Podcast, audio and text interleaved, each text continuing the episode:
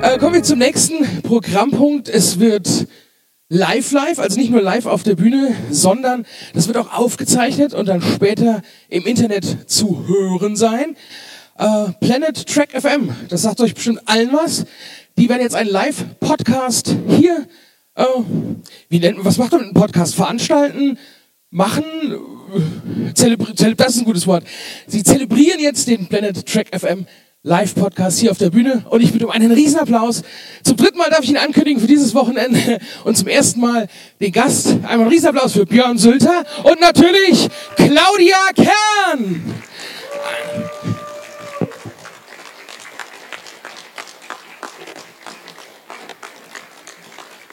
Dankeschön. Sehr gerne. Hallo, hallo.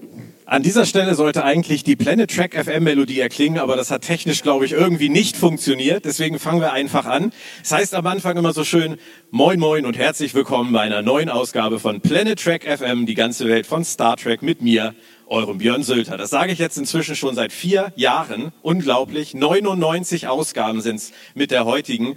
Und als Sebastian Lorenz damals äh, von Robots and Dragons kam und sagte, wollen wir nicht einen Podcast machen, habe ich einfach nur gedacht, was ist das?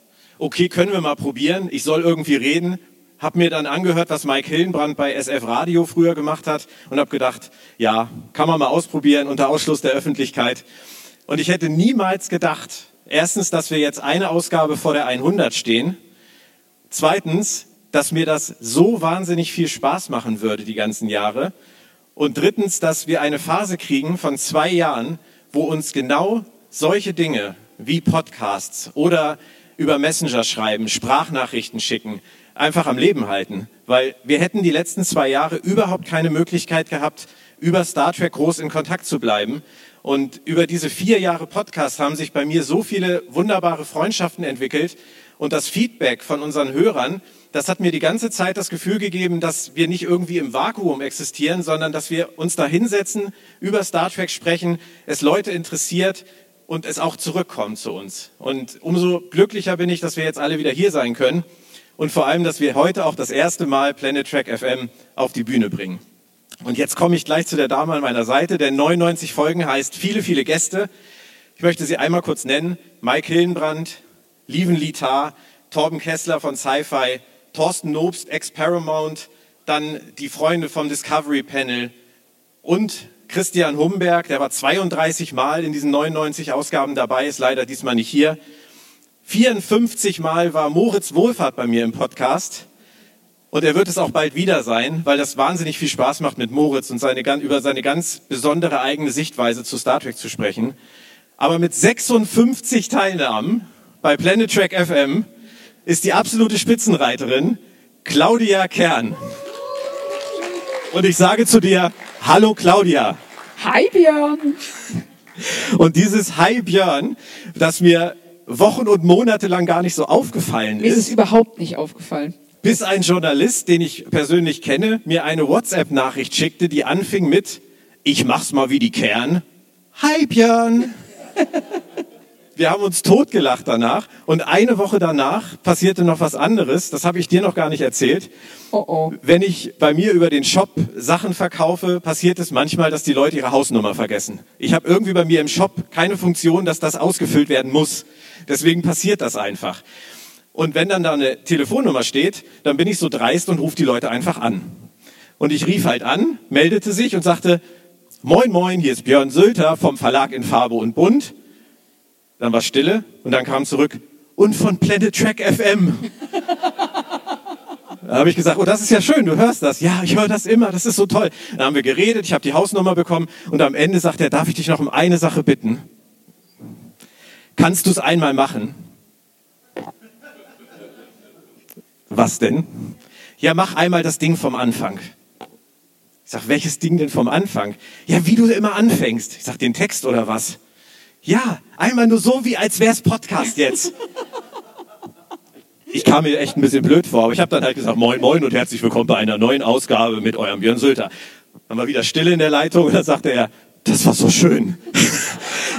Ich höre dich immer sonst beim Joggen und auf dem Weg zur Arbeit und jetzt am Telefon. Hätte ich das mal aufgenommen. Also, es ist manchmal ein bisschen verrückt, aber es ist wunderbar verrückt. Und Claudia, ich würde von dir einfach gerne wissen, als ich dich 2017 gefragt habe, wollen wir zusammen einen Podcast machen? Du warst ja ganz am Anfang schon dabei. Was hast du gedacht? Ähm, erstmal nichts, weil ich nicht so wirklich wusste, was ein Podcast ist. Und ähm, als mir dann klar wurde, dass das bedeutet, dass ich eine Stunde lang, mehr oder weniger, meine Meinung spammen kann und keiner kann sich wehren, habe ich gedacht, wie geil. Muss ich unbedingt machen. Aber da ich es eben noch nie gemacht hatte und ich habe mir dann äh, so ein Billigmikro geholt, was du ja dann auch prompt äh, kommentiert hast mit, lebst du in einem Eimer? Ähm, das kam nicht von mir. Das, Doch, das, das, kam von Ja, das kam von mir, ich habe es nur weitergegeben. Ja, du hast so getan, als ob das ein Hörer geschrieben hätte. Dabei bin ich mir sehr, sehr sicher, dass ich weiß, wo das wirklich herkam. Aber egal. Und ähm, ich, bei der ersten Sendung, die wir gemacht haben, es war zu Discovery, ne? Ja, es war Discovery. Und ähm, da habe ich dann da äh, vorm Rechner gesessen mit dem Mikro, so, die Kopfhörer auf dann auf das ähm, Audacity, das ist das Programm, mit dem ich das aufzeichne. Ich war so nervös, weil ich dachte, wenn ich jetzt den Kopf zur Seite drehe oder der Hund bellt oder, also ich habe da wirklich so, wie so ein, ich sag mal, wie so ein Kadett vom Captain, ne, habe ich so vor dem Mikro so. Und dann, hi Björn, hallo. Es war total, ich habe das letztes Mal gehört, es war voll der Roboter. Aber ich habe hab mir die ersten Ausgaben tatsächlich auch irgendwann nochmal angehört. Und da möchte ich auch gerne ein Geheimnis verraten, weil du sagst das gerade so schön. Ich war auch total nervös. Das ist ja, das ist ja völlig bescheuert. Man sitzt in seinem eigenen Arbeitszimmer alleine. Es ist nicht live. Es ist völlig egal. Wenn es nicht funktioniert, dann kommt es einfach in Müll und dann macht man es nochmal. Aber trotzdem, ich habe mir tatsächlich so die ersten 10, 15 Ausgaben habe ich mir die Anmoderation aufgeschrieben, weil ich so eine Angst davor hatte, dass ich mich verhaspel am Anfang. Ja. Und wenn ich mir das heute anhöre, wie ich dann am Anfang so total gelangweilt sage, Moin Moin und herzlich willkommen, das ist Planet Track FM. Das ist, es ist kaum zu ertragen und, und es ist auch so wahnsinnig steif gewesen, auch mit den Gästen und es, sowas entwickelt sich halt. Das werden alle wissen, vielleicht auch die selber Podcasts machen und irgendwann kommt man halt an einen Punkt, da wird das auf einmal reiner Spaß. Also so ist es ja. zumindest bei mir gewesen. Also kann ich nur bestätigen, irgendwann, wenn man die Lockerheit hat oder auch das Vertrauen zueinander, dass man eben weiß, der Gegenüber, ähm, wenn man selber Müll redet, was ja natürlich nie vorkommt, nie, ist noch nie vorgekommen, aber rein theoretisch sollte man mal Müll reden, dass der andere es auffängt und dann seine, also die Kurve kriegt und dann selber ähm, was dazu steuert, dass man dann wieder auf das Pferd aufsteigt, von dem man gerade runtergeflogen ist, weil man abgelenkt war, nicht zugehört hat, mit dem Hund spielen musste oder solche Dinge. Letztens haben wir das Feedback gekriegt, da hat jemand geschrieben, ich wollte das schon immer mal fragen, spielt ihr manchmal während des Podcastens Ballerspiele? Das, das war so großartig, auf die Idee zu ja, kommen. Und das der Grund, warum er das gefragt hat, war, es regnet in Berlin manchmal extrem. Ja. Und Claudia hat da so ein Dach, auf dem das sehr laut ist. Und wenn es dann wirklich auch so wahnsinnige Regenfälle gibt, dann hämmert das geradezu. Und ähm, mein Programm schafft es halt, das rauszufiltern, wenn sie nicht redet. Aber wenn sie redet, geht's halt nicht so gut. Und deswegen ist es in diesem Podcast immer so, wenn ihre Stimme anfängt, kommt im Hintergrund so ein das hört sich wirklich so, als ob ich im Hintergrund Counter-Strike spielen Aber die, die, würde. Ist doch großartig. Wir reden über Star Trek und Claudia spielt Counter-Strike. Toll. Also, aber daran merkst du ja auch, dass die Leute wirklich zuhören. Ja, richtig. Apropos zuhören, reden und Star Trek. Eine Sache habe ich noch vorher. Ist dir eigentlich klar, also ich bin seit 99 auf der FedCon. Wir haben uns nie gesehen. Ja. Wir haben uns 2017 kennengelernt über Podcasten. Stimmt. Wir haben uns irgendwann mal zwischendurch in Berlin gesehen und haben zwei Sätze gesprochen. Dann haben wir uns 2000, Hallo, dann haben wir uns 2019 gesehen hier und haben, glaube ich, zweieinhalb Sätze gesprochen. Stimmt, ja. Dann haben wir am ersten Abend dieses Jahr bei dir kurz zusammengesessen. Aber jetzt sehen wir uns das erste Mal 45 Minuten am Stück. Wir haben uns doch nie so lange gegenübergestanden. Oh oh. Obwohl wir jede Woche stundenlang miteinander quatschen. Aber ich finde das find Aber es ist wirklich wahr. Aber das ist digital. Ja. Ne, so, und äh, außerdem FedCon ist FedCon, weiß ja, wie es ist. Aber nein, aber du hast, du hast vollkommen recht. Das ist schon irgendwie seltsam. Ja, es ist seltsam, aber es macht es. es, es ich meine, wäre es besser, wenn ich rausgehen würde und ich mache das von draußen, dass du mich nicht siehst. Naja, Claudia hat mir direkt vor dem Podcast, ich war noch bei mir am Stand, hat sie mir eine WhatsApp geschrieben, komme später, gehe früher. In dem Moment habe ich beschlossen, dass ich wie William Shatner auf die Bühne gehe und so im Staccato-Stil versuche, meine Anmoderation zu ziehen. Zum Glück kam dann kurz danach, bin pünktlich. Aber ich finde es einfach großartig. Und jetzt würde ich sagen, reden wir über Star Trek. Tun wir das.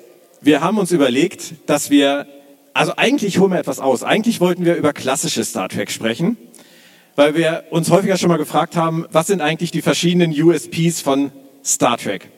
Und irgendwie kam uns dann noch so die Eingebung, eigentlich müssen wir auch in unserem Alter noch mal moderner werden und uns fragen, was ist eigentlich mit New Track? Warum machen die das eigentlich? Und warum machen sie es so, wie sie es machen? Wir haben jetzt Discovery, wir haben Picard, Picard, habe ich dank dir gelernt, Lower Decks und dann in Zukunft Prodigy und Strange New Worlds und Sektion 31 und Academy, was auch immer. Und darüber möchten wir ein bisschen sprechen und einfach mal mit Discovery anfangen. Die Serie, als die anfing, ich weiß, du warst von Anfang an sehr kritisch, aber was glaubst du denn nach zwölf Jahren Star Trek Pause damals? Was hatte Brian Fuller vor? Ja, also ganz klar, er wollte die Serie modern machen. Und das ist ein Anspruch, den ich auch zu 100 Prozent unterschreiben kann. Du kannst nicht immer nur dasselbe machen, Jahr ein, Jahr aus. Das ist irgendwann zu Ende erzählt, das wird auch langweilig und du kriegst immer nur dieselben Leute. Also was die natürlich wollten, die wollten das Universum aufmachen, die wollten es groß machen, die wollten junge Zuschauer dazu holen und einfach allen sagen, so, ey, das ist jetzt ein neues Star Trek für eine neue Zeit, die das unseren Zeitgeist trifft. Und dieser Zeitgeist halt deutlich weniger optimistisch ist als der Zeitgeist der 60er und 80er, hat man versucht, das auch in Star Trek in Discovery zu transportieren. Ob das funktioniert hat oder inwieweit das funktioniert, das ist eine ganz andere Frage. Aber den Ansatz kann ich schon nachvollziehen. Den Ansatz kann ich schon auch nachvollziehen, aber ich frage mich einfach, ob das, was Brian Fuller oder was wir von Brian Fuller da noch sehen, also dieser Anfang mit den Klingonen, diese sehr behäbigen Klingonen, die sie so wahnsinnig geliftet haben. Oh Gott, die Opern-Klingonen, ja. Ja, ja, ja. Ähm, ob das halt wirklich modern war, ob das halt wirklich modernes Star Trek für eine neue Generation war. Also ich, ich halte mich inzwischen für zu alt, um das wirklich bewerten zu können. Aber ähm, Nee, das glaube ich gar nicht. Also das, äh, das, was sie machen wollten, sie wollten ganz klar zeigen, die Klingonen haben eine eigene Kultur. Es ergibt keinen Sinn, dass die innerhalb ihrer Kultur Englisch reden oder Föderationsstandard. Nein, die reden Klingonisch. Dass die das so Koch, Ba, Ho. Moritz hat immer gesagt, die klingen, als hätten sie ein nasses Brötchen im Mund. stimmt, stimmt. Also darüber kann man natürlich geteilter Meinung sein. Und das war einfach, seien wir ehrlich, es war eigentlich ziemlich furchtbar. Aber ähm, den, der Ansatz, den Klingonen eine eigene Kultur zuzugestehen, die separat von der Föderationskultur ist und die die auch ausleben in ihren Segmenten, das finde ich völlig okay, das finde ich super. Wie sie es umgesetzt haben, war allerdings ja nicht ganz so super. Und dann hatten Sie ja auch noch eine andere Idee, also das hat zumindest Brian Fuller damals so erklärt. Sie wollten eine Figur, die nicht der Captain ist. Lower Decks. Also ähm, im Prinzip hat er ja was Ähnliches vorgehabt. Er wollte nicht das Ganze auf die Brücke konzentrieren mit Captain und seinen Leuten um sich rum, sondern er wollte Michael Burnham haben, eine komplizierte Figur von den unteren Rängen im Prinzip und deren Geschichte. Findest du denn, dass die das überhaupt in irgendeiner Form lange durchgehalten haben? Nee, null. Weil sie, sie haben einfach das große Problem, dass äh, die ganzen großen Entscheidungen finden auf der Brücke statt. Und der Entscheidungsträger ist immer der Captain. Das heißt, wenn du eine Figur hast, die nicht der Captain ist, kann diese Figur nur dann im Mittelpunkt stehen, wenn es um kleine Entscheidungen geht. Und das machen sie in Lower Decks. Ritos? Ritos? Jawohl. Das machen sie in Lower Decks ganz, ganz fantastisch, dass sie eben Geschichten erzählen, die für die Lower Decks eine Riesensache sind. Aber auf der Brücke gerade mal so, ach ja, PS im Logbuch, das ist auch noch passiert. Und aber bei Michael Burnham und bei der Discovery ist es so, es sind Riesengeschichten. Das ist, da geht es um die Rettung der Föderation und Mindestens des Universums immer. und alle weinen. Nein, eine weint, aber. Hat sie hier schon geweint? Na, nein, nein. Das, aber das. Dürftest du mir auch nicht verraten? Nein. aber ähm, sie haben diese großen Geschichten und sie haben eine Figur, die allein von ihrem Rang und ihrer Funktion her diese Entscheidungen nicht fällen darf. Und deshalb hast du dann immer wieder diese, zwischen diese, Momente, in denen sie meutert, in denen sie gegen den Captain aufbegehrt, gegen die Sternenflotte. Und das macht die Figur so schwierig. Aber das ist doch ein wahnsinniges Problem in der Konzeption. Ja, und das, ich verstehe nicht, warum Sie damit äh, äh, das so lange durchgezogen haben. Eigentlich hätten Sie sagen müssen, spätestens in der Mitte der ersten Staffel, ah, weißt du was, scheiß drauf, sie ist jetzt der Captain. Weil Sie ziehen es an einen Punkt, äh, an dem diese Figur immer unglaubwürdiger wird und auch die Reaktionen von allen anderen. Also, dass Pike oder Saru sich das von einem untergebenen Offizier oder einer, unter, oder einer Offizierin bieten lassen. Das, ich weiß, da ist bei, äh, bei Pike, da ist eine Sequenz, da sagt er irgendwie, ja, wir machen jetzt das und das und da kommt Michael Burnham, nö. Und da guckt Pike sie auch so an und ich denke so, ja, komm, schmeiß sie von der Brücke. Das muss einmal Konsequenzen haben. Aber dann sagt er, oh, Michael, was ist denn deine Idee? Und sagt sie, oh ja, ich würde das so und so machen. Er so, Ein oh guter ja, Captain cool. hört seinen Leuten doch zu. Ja, aber nicht mitten im Befehl. Das ist, da gibt's eine Phase vorher. Weißt du, Ist ja nicht so, als wäre er nicht dafür ausgebildet. also, ich sag's mal so, das ist so, wenn du ein Essen bestellst beim Kellner, ja, dann sagst du, ich hätte gern die Spaghetti Bolognese. Dann geht Nö. die weg und koppelt der Spaghetti und, ne, und koppelt der Spaghetti Bolognese, stellst dir hin und du guckst ihn an und sagst, ähm, ich hätte das gern vegan. Dann sagt er, ja, hättest du das nicht zehn Minuten vorher sagen können, weil da war der Zeitpunkt. Da, und die, da war die, jetzt ist der Zeitpunkt vorbei. Und das haben sie bei Michael ganz, ganz oft eben vergeigt. Merken die das denn nicht? Oder Ich wollen weiß die es das nicht. nicht? Ich finde, das ist, das ist, ich weiß nicht, wie es euch geht, aber ich bin ein riesen Star Trek-Fan, obviously. Ich möchte Star Trek toll finden. Und ich sehe bei Discovery, ich gehe mal rein, voller Optimismus in jede Staffel. Ja, komm, jetzt, jetzt klappt's, jetzt klappt's. Jetzt auch wieder in die vierte? Jetzt auch, nein, jetzt vorbei. Aber in eins, zwei und drei, in eins, zwei und drei super optimistisch, kommt, das haut jetzt hin. Und du gehst rein und denkst, ja, ich sehe, da ist Star Trek, ich sehe, da ist was drin, das funktionieren könnte. Und dann kommt dieser, dieser Riesen, weißt du, dieser Harley Quinn Hammer von oben, der kommt so, und dann sagst du, ja, was habt ihr gemacht? So, warum, warum könnt ihr nicht die Ideen, die ihr habt, dass diese, die Föderation in der Zukunft, alles zerstört und wir müssen neu aufbauen, warum könnt ihr das nicht nehmen als ein Fundament und daraus was ganz Tolles machen? Aber Du hast das gerade so schön gesagt. Es gab tatsächlich am Anfang, als wir 2017 zusammen die ersten Male gepodcastet haben, sagt man das eigentlich so? Gepodcastet haben? Ja, ne? Geht. Ähm, gab es Kritik daran, dass Claudia so negativ ist. Ich habe das nie so empfunden. Ich weiß nicht, ob jemand hier ist, der das so empfunden hat, aber ich fand Claudia von Anfang an immer so wahnsinnig fair, weil sie immer versucht hat zu sagen, ich möchte es, ich möchte es mögen, Ja. aber ich kann es genau deswegen nicht. Und sie hat das genau beschrieben. Und das finde ich halt so gut. Und deswegen ist es bei Discovery für mich auch so schwer, weil ich mag einige Figuren gerne. Saru, Saru finde ich, ist eine ganz, ganz tolle Figur. Ich meine, Tilly! Nein, ich muss ehrlich sagen, sie haben Tilly, ich mochte Tilly am Anfang, habe ich auch immer gesagt. Aber die haben sie für mich auch jetzt langsam kaputt geschrieben. ja, aber sie, ich finde, sie haben in der dritten Staffel so ein bisschen die Kurve gekriegt. Ich fand sie in der zweiten schlimmer. Ja. Mein Lateinlehrer hat immer gesagt, es gab wie immer verschiedene Grade des Misslingen. Und bei Tilly ist das ja so ein Wellental. Ähm, aber ich möchte sie halt mögen, weil sie sieht toll aus, immer noch. Und sie haben ja auch, sie haben ja auch viele Themen, die interessant sind. Aber es gibt halt immer diese Momente, wo man sagt, jetzt, jetzt müsstet ihr, und dann passiert genau Ja, gar nichts. Genau, weil sie immer wieder am Ende die Schleife zu Michael zurückziehen müssen. Und das führt dazu, dass die anderen Figuren, die können sich nicht entfalten. Die sind ähm, an sie in irgendeiner Weise gebunden. Und das ist immer so, jede Figur, die etwas tut, das muss in Beziehung zu Michael gesetzt werden. Irgendwie, Tilly stößt sich den C an, Michael setzt, oh mein Gott, ich habe mir den C vor sechs Jahren angestoßen. Ich erzähle dir die Geschichte mal. 20 Minuten Rückblick nach Vulkan. Und, und Tilly sitzt da mit dem... Aber also es muss immer wieder diesen Bogen ziehen. Und das ist auch was, ich kann es nicht ganz nachvollziehen, ähm, dass dieses Ensemble eben so zurückgesetzt wird, um ihr die Bühne zu bieten. Es hat jetzt überhaupt nichts mit äh, ihr als Schauspielerin zu tun. Ähm, ich finde nur, dass es den anderen Charakteren schadet. Und ich merke es zum Beispiel, ich weiß nicht, wie es dir geht oder wie es euch geht. Ich habe Riesenprobleme immer noch, den der Brückenbesatzung Namen zuzuordnen. Ich habe gestern doch mit Okay. Benjamin zusammengesessen in, in unserem Zimmer. Also wir haben kein gemeinsames Zimmer. Das klang jetzt vielleicht gerade so. Nein. Und da hat er mir gesagt, dass er heute auf der Bühne Patrick Quan John, heißt er so, hat.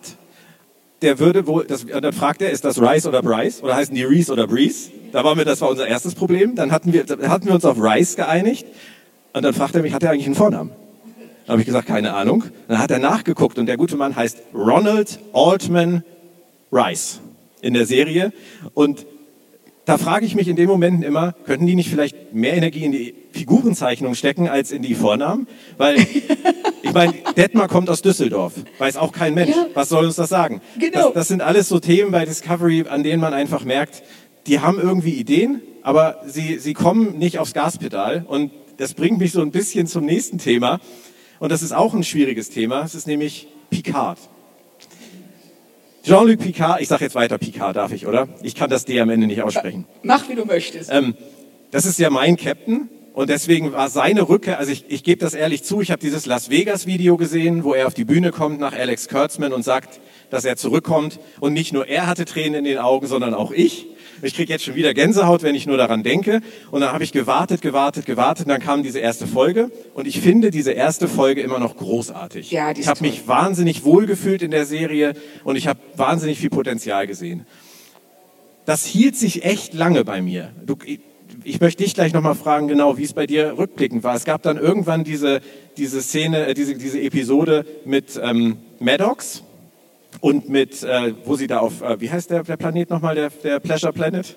Ricer. Nenn nicht Ryan, Äh. der andere. das ist dein Ja, Pleasure Urlaubsdomizil. Planet. Ja, äh, wie heißt dieser, dieser Vergnügungsplanet nochmal aus Picard? Keiner weiß es. Okay. Bitte? Free Cloud, genau. Sehr schöner Name auch. Ähm, das war diese brutale Folge, die auf einmal so wahnsinnig abkippte. Das war für mich das erste Mal, wo ich gedacht habe, hier stimmt irgendwas nicht. Und dann kam diese You-Geschichte, wo wir, und das war der Punkt, wo wir damals gesagt haben, wie geil wäre das jetzt, wenn die sich um die Borg-Geschichte kümmern, die XBs, und wenn die jetzt gucken, was hat das mit Picard gemacht?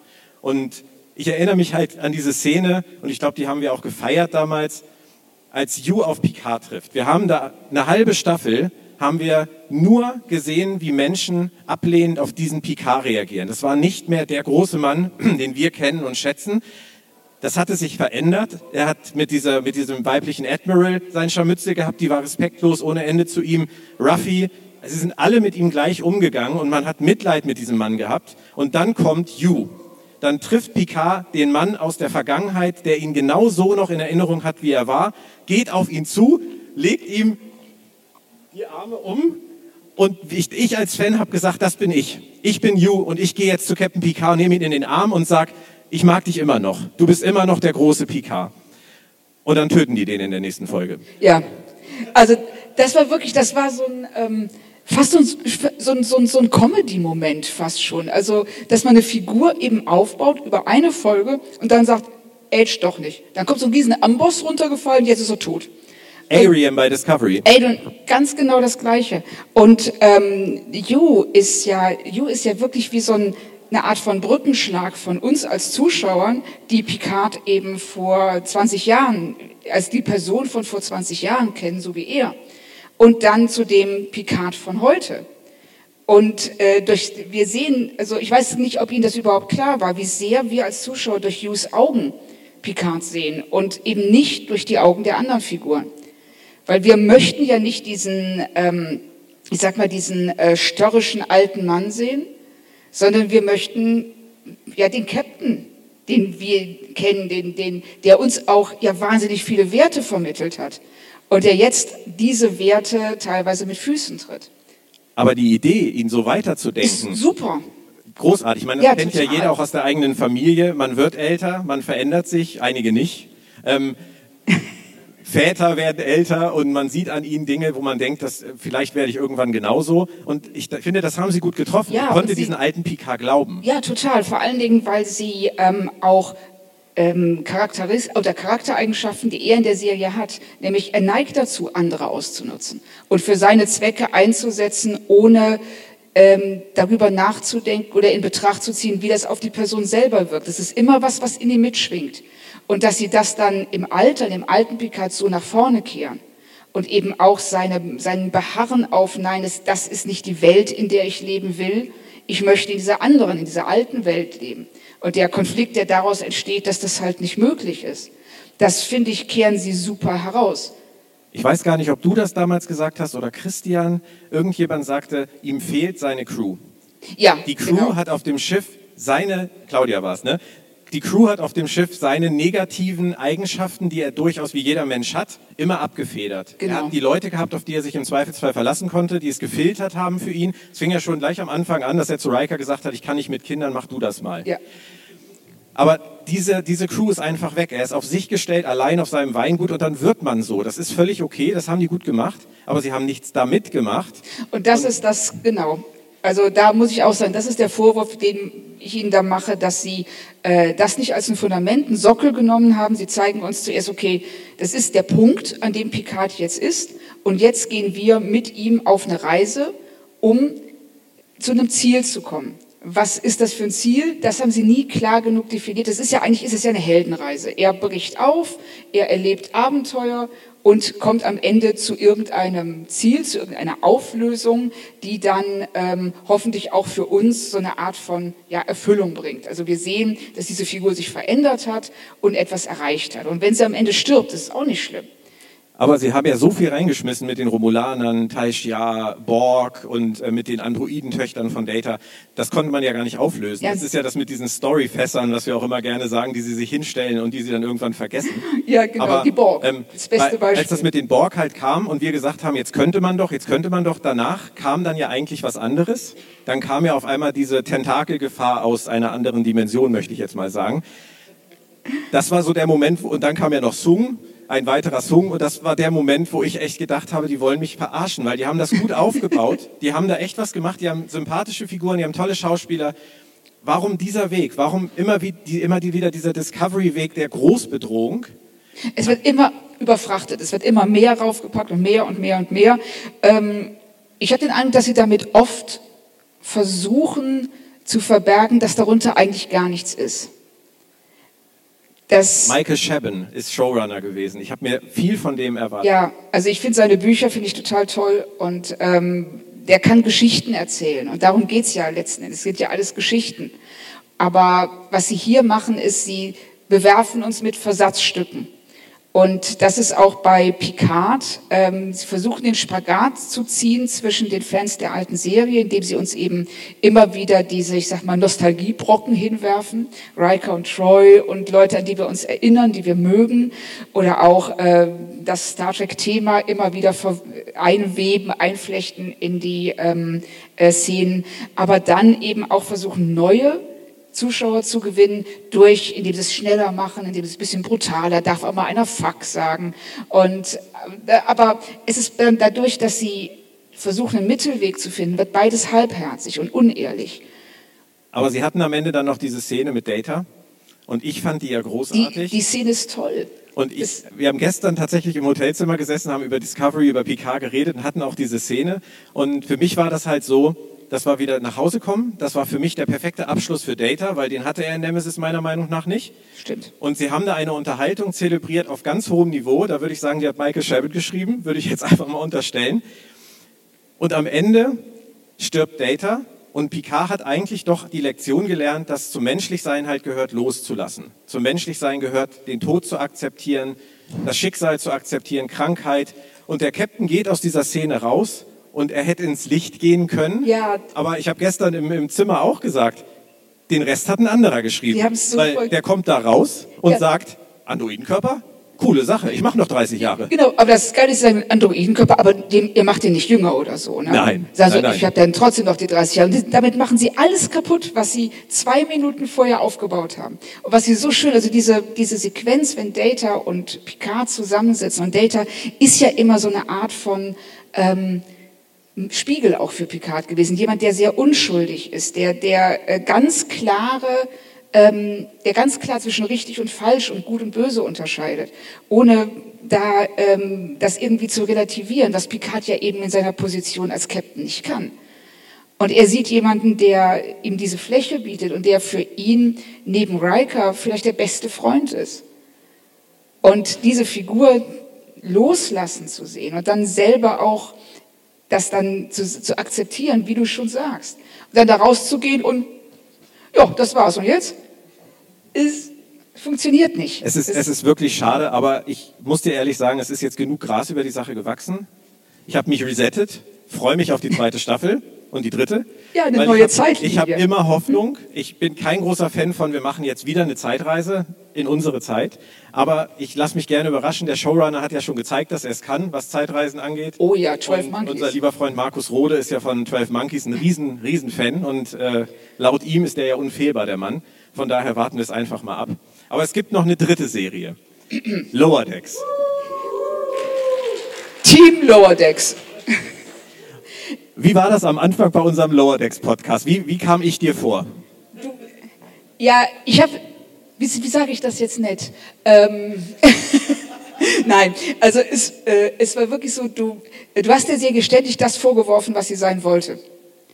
Und ähm, äh, du, du hast sie behandelt wie, also so kam es mir vor, du hast sie behandelt wie etwas, das sie nicht ist, hast dann gesagt, wir sind hier wieder bei Spaghetti Bolognese, ähm, wieso sind da Spaghetti und was soll das Hackfleisch da drin?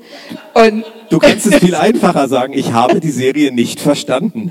Ja, es- ich wollte nicht, also ich finde, das ist so immer so ein Argument, wenn man sich zwei Leute über Filme unterhalten und der eine sagt, boah, ich finde den super, der andere sagt, ich finde den scheiße und du sagst, ja, ich, du bist nur zu blöd, den zu verstehen. Also das, nee, das. Du hast das durch nicht die gut. Blume ja aber trotzdem gesagt. Du hast Ähm, ja, du hast nein, du, du hast einen anderen. Blickwinkel gehabt und ich finde, dass dein Blickwinkel der Serie gegenüber nicht ganz so fair war, wie er hätte sein können. Weißt du noch, womit du mich damals gekriegt hast? Ja, mit, des, mit Mariner, mit, dem, mit der unzuverlässigen Erzählerin. dass Genau, und nicht danach alles kam die, die. Veritas-Folge. Genau, und da die Veritas, allein der Titel, wo er, also das muss ich sagen, Hut ab vor Michael Mann, Mac, ja genau vor dem, vor Michael McMahon, dass er ähm, dich vier Folgen lang in der Überzeugung lässt, dass alles so ist, wie Mariners dir zeigt. Und dann auf einmal in der Folge Veritas sagt, guck mal, vielleicht solltet ihr nicht alles glauben, was die erzählt. Super. Also phänomenal. Das ist, das, dazu brauchst du Selbstbewusstsein und ähm, die, den klare Erkenntnis, ich weiß, was, also er weiß, was er tut, warum er es tut. Ist das die Star Trek-Serie aktuell mit der klarsten Vision? Ja, mit Abstand. Mit Abstand. Also es ist vor allen Dingen auch die einzige Star Trek-Serie, die nicht glaubt, sie muss jetzt hier so einen riesen Zeitgeistfass aufmachen, weil es nicht nötig ist. Es, die besten Star Trek-Folgen sind immer die, die er hat mir gesagt, the human condition, die, die, das menschliche Leben, der menschliche Zustand. Und der hat sich ja nicht geändert von vor 10.000 Jahren bis in in nochmal 400 Jahren. Der hat sich nicht geändert. Es ist immer noch darum, wie Bäumler, ich bin nicht, äh, ich werde nicht akzeptiert, ich möchte befördert werden. Es hat wahrscheinlich vor 7.500 Jahren hat der Jäger, der nur den kleinen Bogen halten durfte, gedacht, boah, dürfte ich doch den großen Bogen halten und wen muss ich in den Arsch kriechen, um das zu erreichen? Und das ist Bäumler und Mariner, die, die, ähm, die, die, die Mutter-Tochter-Beziehung. Das sind alles Sachen, die zwar in diesem Star Trek-Kontext erzählt werden, aber es sind Geschichten, die sind allgemeingültig, die kannst du überall erzählen. Und dann noch die ganzen Referenzen und ähm, das alles eingebettet auf eine so liebevolle Weise in ein vertrautes Universum, dem man dann aber doch neue Facetten abgewinnt. Ich bin total begeistert, ich finde es super. Ja, und ich ja inzwischen auch. Ähm, aber ich glaube, diese Abstoßungsreaktion, die ich da am Anfang hatte, ich konnte sie mir auch nicht erklären. Ich bin ja großer Fan von Futurama früher gewesen. Viele andere Sachen mochte ich nicht. Also ich mochte zum Beispiel nie die Simpsons oder auch äh, diese anderen, was Rick and Morty oder so. Das Ja, ist nicht, das ist nicht mag meins. Vielleicht liegt es daran, aber Futurama hat ja auch einen schrägen Humor. Ich glaube, ich habe am Anfang einfach echte Probleme gehabt, Star Trek damit zusammenzubringen. Und wenn ich so die Kommentare im Internet lese über Lower Decks immer noch, glaube ich, dass das vielen genauso geht. Also dass, ich glaube, die Schwelle ist halt, sagen zu können, Star Trek darf so sein. Ja. Und wenn du das recht. nicht kannst, wenn du sagst, bei Star Trek darf nicht ein nackter Schex mit einer nackten Katze sagen, es ist Nacktzeit! Das geht halt nicht. Oder ich meine, die Szene in der Messe war noch schlimmer mit Bäumler, der auf irgendjemanden drauf sitzt mit dem schwarzen Balken. Oder die beiden, die sagen, ich weiß nicht, wo dein Ich weiß nicht, anfängt wo und du anfängst und ich aufhöre, ja. Also ich musste meiner Tochter da die Ohren und die Augen zuhalten. Das war nicht ganz einfach. Aber gerade an der Szene, finde ich, sieht man so exakt, was diese Serie machen will. Nämlich Mariner reagiert genauso, wie wir reagieren würden. Sie sieht das und denkt, scheiße, wo bin ich hier gelandet? Und macht dann direkt die Luftschleuse auf. Genau, sie sprengt sich lieber aus der Luftschleuse, als sich noch ein nacktes Crewmitglied anzugucken. Und, Und auch, und auch, dass sie dann danach wirklich diese Flashbacks hat, wenn Shax auf der Brücke sitzt und sich streckt und sie auf einmal diesen Flashback zu dem, und das so, oh! Das ist, das ist einfach phänomenal. Also, Das so umzusetzen und dabei in diese 25 Minuten, was die da reinpacken, das ist äh, und noch zusätzlich noch eine, äh, einen ganz groben roten Faden zu haben mit dem Packlet. Und will jetzt nicht so viel spoilern, aber ich weiß nicht, wer wo ist in den Serien äh, oder in der Serie. Und ähm, aber ich kann nur sagen, ich finde, sie machen es toll und ich kann mich, ich überschlag mich hier vor Begeisterung, weil ich äh, das einfach tatsächlich für die beste Star Trek Serie seit Deep Space Nine halte. Das, oh, danke, danke. Ist denn hier jemand, der Lower Decks nicht mag? Hat sich jetzt gerade niemand gemeldet? Okay. Das, das ist zumindest erstaunlich. Aber mal eine andere Frage. Äh, wart ihr von Anfang an bei Lower Decks an Bord oder hat es ein bisschen gedauert?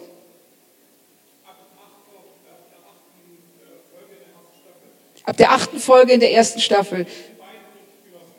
Was, was, hat, was hat den Umschwung bewirkt? Was würdest du sagen? Das stimmt.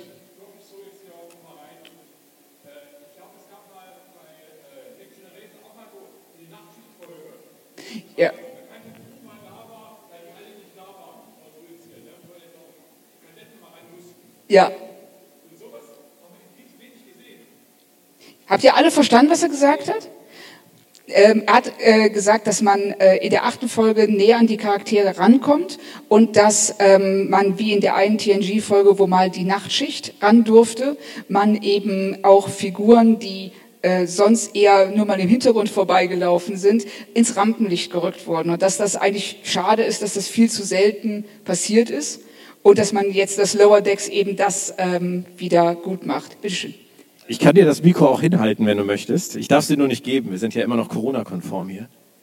Ähm, ich hatte bei den ersten, zweiten Folgen auch so meine Skepsis gehabt. Nur was ich bei Lower Decks einfach großartig fand, das war, dass mir erstmal die Charaktere richtig ans Herz gewachsen sind. Ja, erstmal die in Lower Decks, aber dann auch die komplette Mannschaft vor dem Schiff. Und das kam wirklich von Folge zu Folge. Und das ist etwas, was ich wirklich bei Picard und bei Discovery vermisst habe. Ja.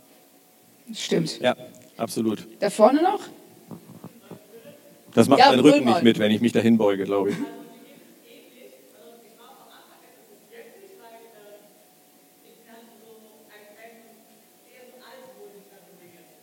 Ja. Ist das nicht verrückt?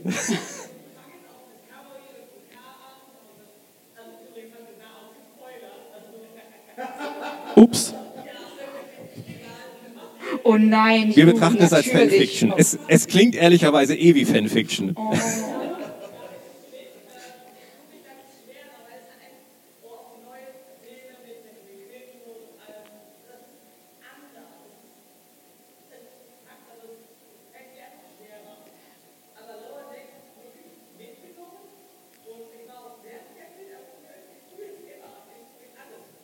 Magst du auch Orville? Das, Ja, ist es, das ist halt genau das Ding. Orville ist halt die Star Trek-Serie, die wir nicht mehr gekriegt haben nach den 90ern und die wir inzwischen vermissen, weil wir andere Sachen kennen, sage ich jetzt einfach mal. Und ähm, Lower Decks ist die Star Trek-Variante von Orville. Ja.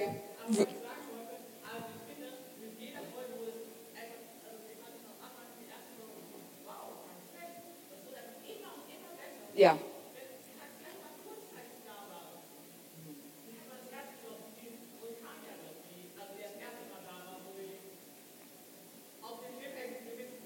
Spoilerst du Ja, jetzt?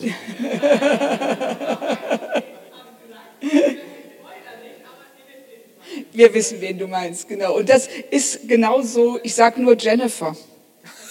Jennifer! Jen- Jennifer, aus dem Weg Jennifer. Und eine Figur damit einzuführen, dass sie einfach nur Mariner im Weg steht. Das eine Andorianerin Jennifer. Eine Andorianerin, die Jennifer heißt. Es Ich meine, die erste Szene, erste Staffel, ich habe die erste Staffel nochmal geguckt. Die erste Szene ist ja, sie redet von einer Jen. Wer Ja. heißt schon Jen? Richtig.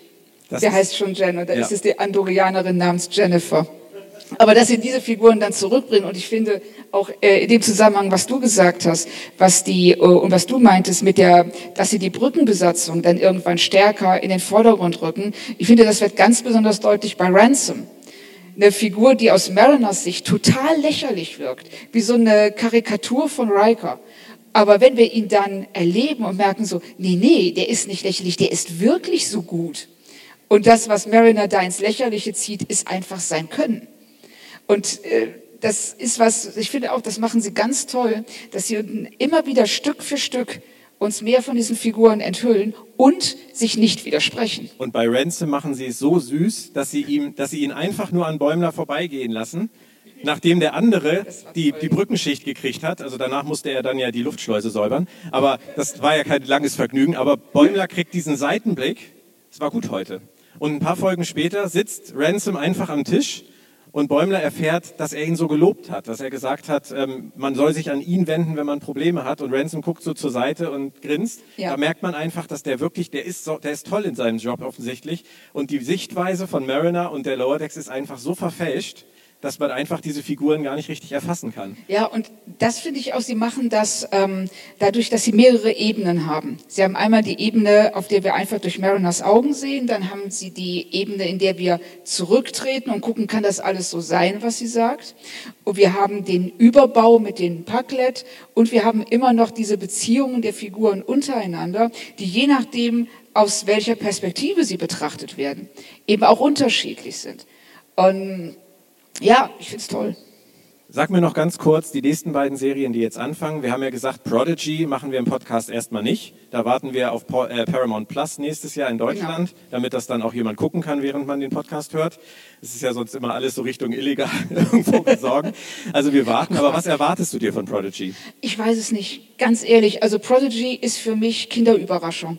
Ich habe, äh, ne, ich sehe es von außen und denke, könnte ganz, könnte ganz gut sein, aber ich weiß nicht, was in dem kleinen Plastik drin ist. Aber die Hageman ähm, Brothers, die sind auch nicht schlecht. Denen traue ja, ich was Ähnliches ich, zu wie Mac McMahon. Ich hoffe es. Also das wäre total cool, wenn wir zwei tolle Animationsserien bekämen. Aber wie ist denn dein Eindruck? Also ich freue mich erstmal, dass ich eine Serie habe, die ich mit meiner Tochter gucken kann, ohne ihr die Ohren und die Augen zuzuhalten. Wobei wir Lower Decks auch weiter gucken werden. Also sie findet das toll. Sie versteht keine Anspielung, keine Referenz gar nichts. Ich sage ihr manchmal was, aber dann entdeckt sie selber die Zurück in die Zukunft äh, Stiefel. Ja. Oder das finde ich dann irre, weil die Filme kennt sie. Und ähm, ich denke einfach, dass das die wirklich abholen kann auf dem Level. Vielleicht funktioniert es und vielleicht ist es auch was für uns. Also, ja, ich bin gespannt. Ich finde, es sieht gut aus. Es ist ein ganz anderer Stil als Lower Decks. Aber dann gibt es auch noch Strange New Worlds. Und dazu das letzte Wort. Ist das etwas, wo du echt sagst, da freust du dich drauf? Ich bin so, so gespannt. Also Pike, äh, der Look der Serie, äh, dass sie dass, dass es schaffen zu transportieren, es spielt vor TOS ganz leicht, aber ähm, es sieht trotzdem so aus, dass es heute gedreht wird. Aber es ist eine Hommage, es ist also sie, sie klammern sich nicht so sehr daran, dass sie äh, ihre eigene Identität verlieren. Also zumindest von den Bildern her, vom Trailer her also ich bin super gespannt. Anders kann ich es nicht sagen. Ich auch und auch positiv gestimmt. Ja. Aber es ist natürlich so ein Ding mit dem Team, das dahinter steht. Ne? Alex Kurtzman wissen wir, der kann, ich finde, der macht das toll. Also das ist so einer wie Rick Berman, sollte nicht schreiben, aber darf am Schreibtisch gern die Entscheidung treffen, weil ich glaube, er trifft viele gute Entscheidungen und kann Leute einsetzen. Aber es gibt da halt auch noch Akiva Goldsman. Oh, und der hat ja auch so einiges gewonnen. Aber Akiva Goldsman hat halt auch den klingonischen Doppelpenis bei Discovery eingeführt und hat damals gesagt, es wäre so cool, Tribbles in, im Büro von, äh, von Lorca zu haben, bis er gemerkt hat, scheiße, ich habe Klingonen an Bord, die würden das merken, die müssen weg und dann waren sie auf einmal verschwunden.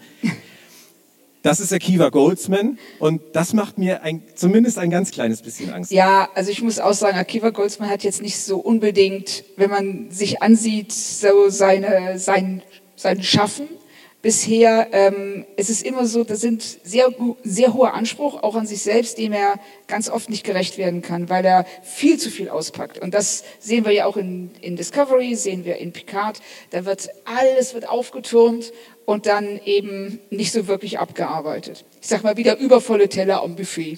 Ja. Aber schön ist es doch, was alles kommt. Wir werden, es wird uns nicht langweilig im Podcast.